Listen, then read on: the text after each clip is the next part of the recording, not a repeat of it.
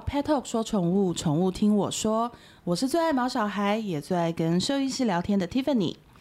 现在的社会少子化，而且很多的爸爸妈妈他们生活都非常忙。那有些时候，真的我们身为父母，我们实在是不想让小孩在成长过程中跟三 C 保姆相处。然后，可是看着孩子他很无聊、很寂寞，那其实我们真的身为父母也是很担心。所以很多父母会开始思考，到底要不要让小孩养宠物？那在以我们 Petal 的观点来讲，我们当然是绝对全力支持这件事情啊。可是问题是，让小孩养宠物，这个真的牵扯到非常深、非常多的一个生命教育的一个议题。因为宠物它不是玩具哦，它们有生老病死，它们有喜怒哀乐，它们就是一个生命。那一旦让宠物进到你的家庭里面，这是所有的家庭成员都必须面对的责任。那今天我们身为爸爸妈妈，我我们到底要怎么跟孩子一起迎接一个跟我们不一样的特别的生命来加入我们的家庭呢？那我们日常照顾上该如何分工呢？这一集非常特别，我们今天的来宾哦，不是兽医师，而是我们非常荣幸的邀请到对于动物保护以及对于育儿孩子的教育非常非常有专注的贡献的一个曾宪营市议员。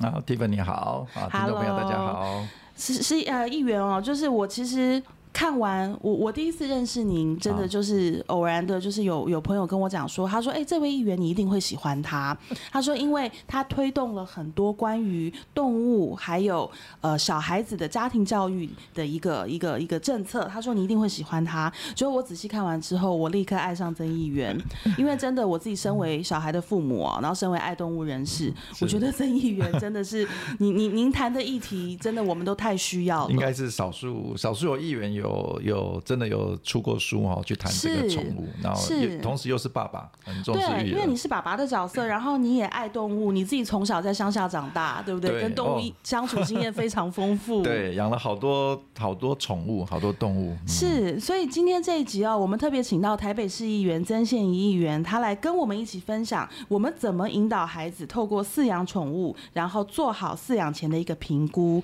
然后。因为真的哦，养一个宠物要面对的，真的不不亚于养一个小孩，对不对？对对。所以曾议员，我们来一起聊一聊哦。就是我们先从您出的这本书，因为我们今天这一集的节目标题其实就叫做《这样养宠物，家庭超幸福》，这也是曾议员的书名。对。您当初怎么会想要出一本这样的书？嗯，其实这。我为什么想要出这本书？是看到说，第第一个当然是我自己的生活经验了。我从小养宠物，那我自己两个孩子，我两个孩子从小到大也一直跟我讲说：“爸爸，我要养这个，我要养那个。”是。那他们同学家里也有人养狗、养猫、养各种宠物，所以他们就。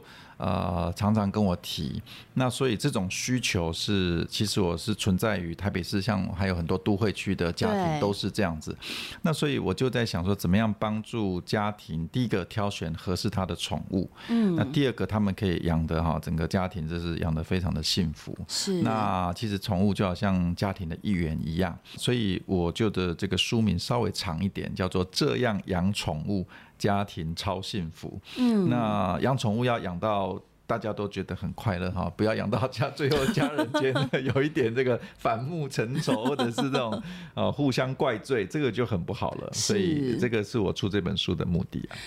议员，你讲到一个很大的重点，我觉得很多的家长他们很犹豫要不要让小孩养宠物的时的问题哦，就是在于谁来照顾。嗯，对，对不对？因为我觉得很多爸爸妈妈他们。会希望说让小孩子培养责任感。那今天你要养宠物，你就要学会照顾。可是我真的要提醒你，绝对还是爸爸妈妈在照顾，这是躲不了的。但是我们还是可以从饲养的过程当中找一些他可以做的事情去做。举例来讲，我曾经派我的儿子，因为我们家有养很多哦，我们养狗、养兔子、养仓鼠，我就曾经 有一次跟我儿子说：“好，那你负责清兔兔的那个便盆。嗯”对，你兔子的便盆就是兔子，它是用便盆跟跟猫一样要装猫砂。我说，那你负责去换。就后来我这个工作指派给他之后，五分钟后我就后悔了，因为我就发现他拿着一个汤匙，很快乐的在里面 捞那个猫砂，然后研究兔子的便便，然后弄到旁边都是，然后我看了就很惊吓，我说算了算了算了，这个我来，这个我来，自己来。对，然后后来下一次呢，我就跟他讲说，好，那你负责每天加饲料，你负责每天帮他洗水瓶，然后也是洗水瓶，觉得哎怎么洗这么久？然后一看，开始玩水，对，开始把它倒来倒去，开始研究它的水平，然后他自己喝喝看。因为我们家兔子是那滚珠瓶，要舔那个珠子。我儿子说：“真的喝得到吗？”我也要舔舔看。对，所以其实真的要考虑说小孩的年纪，他他的理解程度，然后跟你指派他的工作适不适合他。对，没错。所以其实，在呃养宠物的时候。呃，如如果你要思考说是否让孩子养宠物哈，我觉得第一个我我要提供提供听众朋友，你要思考他的年纪。是、嗯、对。那通常如果呃你要跟孩子讲说哦，这只宠物是你的哦，是你要照顾哦，但是他的年纪还不到，嗯。哦，那基本上他可能你要有一个心理预备了哈，是。就是其实你要你要你要思考说这只宠物到底是你要照顾你要负责，然后。让孩子他可以呃，就是有空的时候跟跟宠物玩一玩，嗯，哦，那么一般来讲，可能至少十岁以后啦，哈，可能他才呃国小高年级、中高年级以上，他比较有那个能力独立去照顾啊一个生命、一个宠物。所以第一个我觉得要思考的是，按刚刚那个 Tiffany 讲的，按照他的年龄跟年纪，他可以。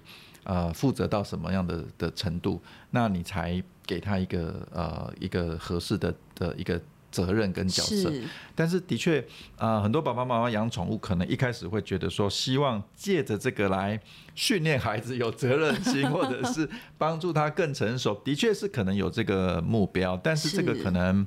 我是建议不要作为主要的目标了，因为这样 宠物也太可怜了，变一个工具人一样，让背负了广大的使命。对，宠物可能来的话，我们可能还是带着一种无条件的接纳爱，这个就是我们家的一员，这就只是呃我们家的这个毛小孩，然后来了我们就要接纳他啊。那所以其实爸爸妈妈养宠物，第一个考虑还考虑这个孩子的年纪啦，是啊，第二个也要考虑，如果孩子第一次开始养宠，要考虑。那个宠物的寿命，嗯，你讲到一个非常关键的重点。对，因为有些爸爸妈妈不太了解，然后就觉得说，哎，这个没有没有事先想好，对，结果其实他养了之后才发现，哦，这宠物活得比他想象的还久，啊，或者是他没有预期到这个宠物可能一两年后他就会会走了，生命要结束了，是，是那他有没有预备好，呃，让孩子去面对这种怎么样跟宠物道别？哦，那他没有预备好，那就就就不知道怎么处理。对，这都是很常见的。这个爸爸妈妈在帮孩子挑宠物的时候，关于自己孩子的年龄还有宠物的寿命的问题。嗯，议员讲到一个很有趣的事情哦，就是。我们家之前有一只小仓鼠，然后因为仓鼠的寿命很短，嗯、大概就是两到三年，对，所以我那时候因为怕我儿子伤心，我从养的第一天我就一直在告诉他这件事，哦、我就说两到三年他就会走，说你确定要养？说到时候我们会很伤心。然后我儿子就说，那我们就好好照顾他，让他有一个很快乐的两到三年。我觉得，哎、欸，对你讲的好对哦，因为我是一个脑波很弱的妈妈，所以我们家才会出现这么多的宠物，我都觉得哦，你讲的好有道理。然后我就说好，那我们就要好好的。照顾他，我说那也许我们照顾的好一点，他的生命可以延长一些。结果我们大家一不小心照顾的太好了，他就活成了一只鼠瑞。可是问题是，他活到了五岁才走。哇，那真的很不容易。连兽医师都说这个是很不容易。连兽医师都说五岁你们。有没有考虑申请那个金氏世界纪录？连我去买仓鼠饲料的时候，宠物店人都说还是同一只吗？我说对，他说他还在，我说对，他还在，我也不知道为什么。结果有趣的是，大概从他三岁开始，我们每一天都在觉得他明天就会走了，所以我们每天起床第一件事情就是去看仓鼠还有没有在动，然后还有没有在呼吸，然后我们就这样又过了两年，然后终于有一天他真的寿终正寝就走了。哦，结果也是，当然我儿子就哭得很伤心。可是他就说：“妈妈，我们家的仓鼠好厉害哦，它活了五年耶。”我说：“对，我说，所以因为我们一直去想着说他很快会离开，所以我们就要好好珍惜跟他相处的日子。没错。那我后来其实这个我就讲给我们家兽医师听，然后我们的兽医也说，他说哇，你这个案例好适合拿来就是教育小孩子，就是说你今天很珍惜他，你希望他健健康康的，那我们真的就要学会怎么去照顾跟对待。对，没错。所以。我觉得说，我们一定要了解怎么那个宠物的特性是什么。是对，因为除了考虑到孩子的年纪、宠物的寿命，还有一就是说，对这个宠物的照顾，对这个宠物宠物是不是了解？是对。刚刚呃，Tiffany 有讲到这个仓鼠，其实我跟小朋友也有养过。嗯。那我们那时候养的是三线鼠。是。对，那呃，其实养养宠物真的很快乐啊！我就我就记得说。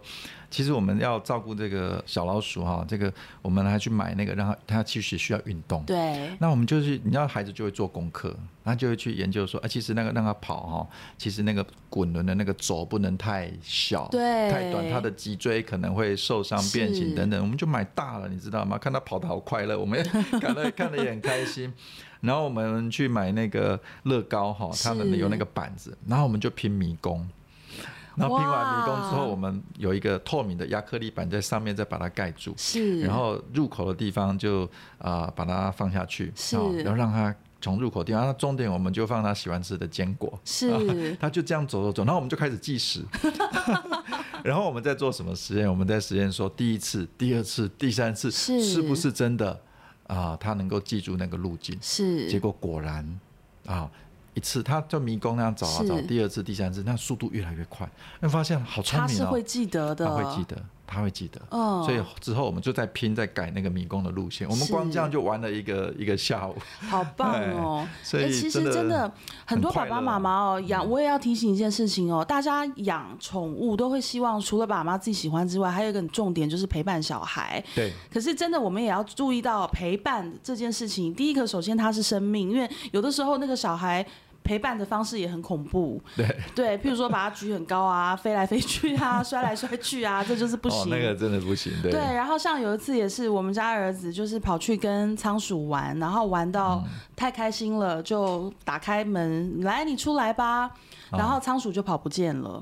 哦。然后我们家就大半天的时间，全家在找仓鼠，然后也是马上联络兽医，用各种方法在。角落放坚果啊，然后就是要把它诱拐出来。就最后很好笑的是，我们在兔子的笼子里面找到了仓鼠，然后仓鼠它可能是那个缝很大，它好奇，然后就钻进去。然后我儿子又下了一个结论：仓鼠喜欢兔兔，哎，他们是好朋友。然后后来就是他天天想要把仓鼠去跟兔子放在同一个笼子里，我们就说你不要闹了。所以其实在这个陪伴过程，当然有很多很有趣的故事，嗯、可是。这到底这个怎么玩才对？怎么陪伴？还有我们到底希望孩子就是他能够理解什么？这个是爸爸妈妈自己要很努力的地方。对，对，而且真的是要养宠物的时候，真的要就是帮助孩子。最我觉得比较好的方式是第一个让。孩子去呃准备是，那认识，就是说呃，他开始如果孩子对那个宠物有兴趣，那爸爸妈妈也开始真的认真要评估的时候，嗯，那么呃，让孩子主动的去了解是。那个宠物的特性，比如说很多时候不了解啊、呃，有些孩子就觉得兔子好可爱哦，很想养兔子，对，他可能不知道其实兔子活很久哎，兔子的寿命，而且兔子是破坏王，然后再来。呃，很多小朋友还存在那种兔子是吃胡萝卜的，对，但其实不是，兔子的主食是牧草，对。那所以其实很多种，还有还有小朋友看到之前那个天竺鼠车车，是，然后跟爸妈吵说要养一只天竺鼠，可是。当他下去研究的时候啊，真的父母也在背后做一点功课。但是做功课的时候，我是觉得让孩子主动，是，然后父母可以引导或者提供他一些资源，提供他一些不管是书籍也好，还是让他可以搜寻啊，在旁边陪着让他搜寻，他他就做笔记。嗯，那这样其实可以帮助孩子啊更认真、更负责、更学习。我觉得这个过程是很好的。那么呃，我刚刚提到说呃，认识宠物也很重要哈，因为像这个天竺天竺鼠啊，其实也也很多人知道，因为养一只，其实天竺鼠是群居动物啊。是，其实，在欧洲呃，有些国家甚至立法禁止你养一只天竺鼠，嗯、你一养人要至少要养两只，嗯。啊，因为要不然它会不健康，对啊，那个天竺鼠对，然后它会不快乐，它可能会忧郁，是，哎，所以这个都是孩子要知道这个宠物的特性，所以呃，我我我我们就就就是说我为什么出版这本书，就是里面也讲到说很多适合家庭养的宠物，到底如果你要养这个宠物，它的特性是什么，你可能要啊、呃、很清楚，然后。做足了功课，是，然后预备了，然后真的，而且爸爸妈妈可能心里还有一个预备，是。如果孩子还没有成熟，对，到一个能够认真负责的阶段，你是不是预备好了？你要就是你还是要把它。这个承担下来，嗯，所以哦，其实真的让小孩养宠物这个议题，为什么说万年不败？然后 我们真的，我尤其是在学校，因为当爱心妈妈啊，然后跟大家都知道我我是 Pet Talk，我们家是 Pet Talk，所以都会把宠物的部分交给我负责，所以我常常去幼儿园去分享，就是介绍小动物，然后跟讲就是怎么选择第一只宠物。那其实在这过程当中，真的刚才以上议员讲的东西，我除了非常有感之外，我真的也会。觉得说养宠物这件事情，我们真的有时候要去思考，我们到底期待的是什么？嗯，然后跟我们谈到说，很多爸爸妈妈会说，就是希望小孩有责任感啊，希望他对生命负责啊。我相信其实孩子都有啦，嗯，但是真的父母的引导。然后还有在不同，还有取决于说你养的宠物是什么，因为不同的物种真的就有不同的照顾方式。对。那我最后想请问议员哦，因为从您的书里面看到，您从小因为在乡下长大，哇，你的那个跟动物相处的经验可丰富了，还有羊，哦、还有山羊。对。对，那个我我因为小时候家里呃就是呃真的是很多宠物了，我们有养过斑鸠。哦，哎，斑鸠，呃，斑鸠很有趣。我们那个时候就是就是会养在一个很大的一个笼子里面嘛，那中间还放一根横杆让它站。然后呢，我们就会弄一个窝，好、嗯，那就在里面真的在里面生蛋，然后在那边孵蛋。哎，我们养了养了它养了好久，是。后来发现本来站两只，后来变四只。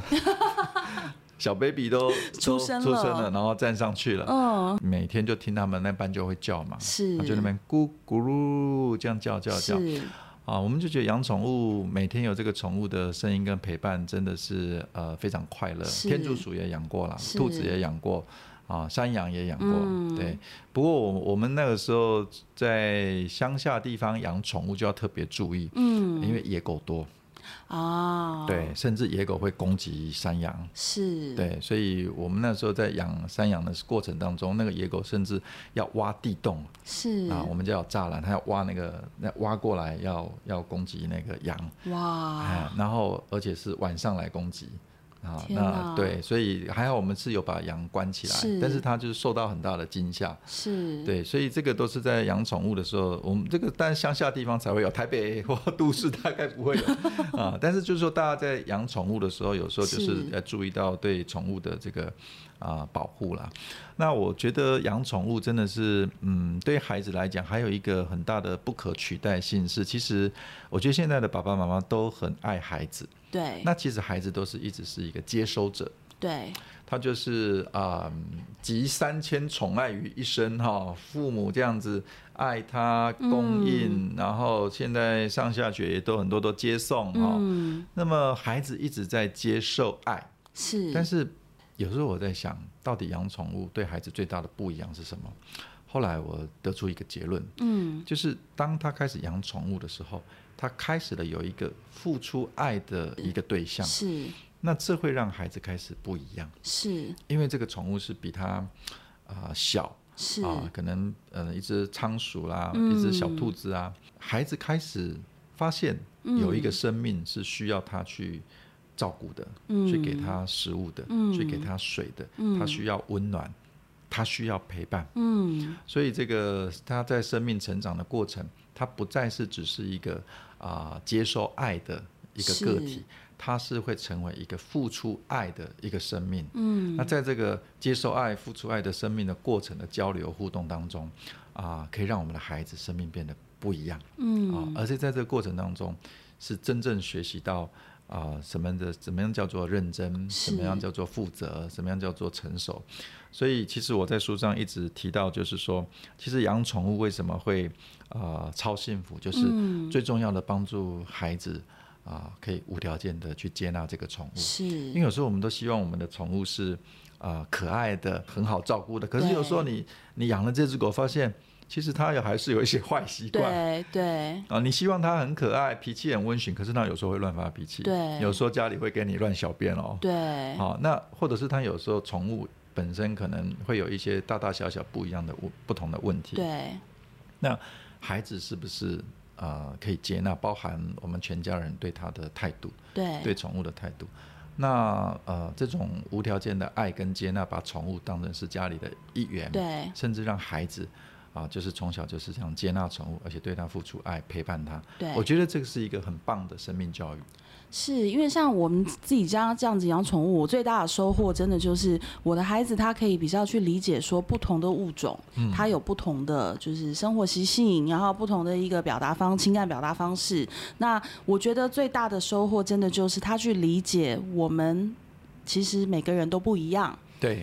对，因为他很早就能去了解说，他我呃我们是不一样的。那我觉得他对事情的包容性真的是比较强大。像他有时候回来跟我会分享说，他们班上有一个同学怎么样怎么样怎么样怎么样。我说那你的想法呢？他说我们就是不一样的人啊，我们个性不一样啊。他觉得那样很好，可是我觉得不好。他说那我我就不要去跟他走在一起就好了。对，我觉得说哇，其实这些懂得尊重、接纳。对，这真的是他，我我认为是他从养小动物身上学到的一个一个道理。嗯嗯嗯，对啊，对，因为真的不同的物种、不同的方式，而真的个性真的是很不一样。对，而且同样的物种也有一些。啊、呃，比如说有些猫，嗯，有些猫是是很热情的，是，可是有些猫是很这个高冷的，嗯，所以连连同一个物种都可能有不同的个性，所以我觉得真的在养宠物的过程哦，可以让孩子的生命更丰富。嗯，所以呃，我们 Pet Talk，我们 Podcast 啊，向来都是邀请兽医师，然后我们针对小动物的疾病啊、健康啊来做一些讨论。那今天为什么特别邀请到不是兽医师的曾宪仪市议员来到我们节目？其实真的。有一个很重要的观念，就是说，因为像大家都知道，我们 Pet Talk 有在推动小小兽医营，就是目的就是说，对小孩子我们要做一些生命教育。那真的就是曾议员在这一块，因为他自己是家长，然后他自己也是爱宠物一族，所以其实他对这个议题哦，以及对这些呃这些这些想法，真的是有很多很多。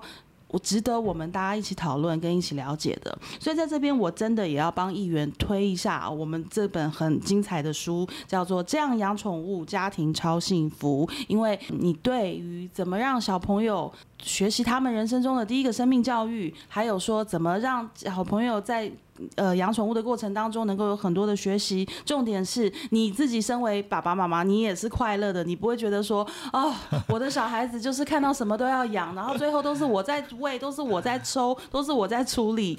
哎，我们怎么样达到一个平衡哦，让大家都是很开心、很快乐的？我强力推荐大家要看一下这本书。那我们今天非常谢谢议员来到我们节目。好，我们未来还有很多就是很棒的动物活动哦，我们都会邀请。议员跟我们一起，希望我们能够做更好。我们为我们的呃小动物，还有为小朋友都带来超幸福的人生。谢谢议员，谢谢大家，我们下次再见喽，拜拜。拜拜。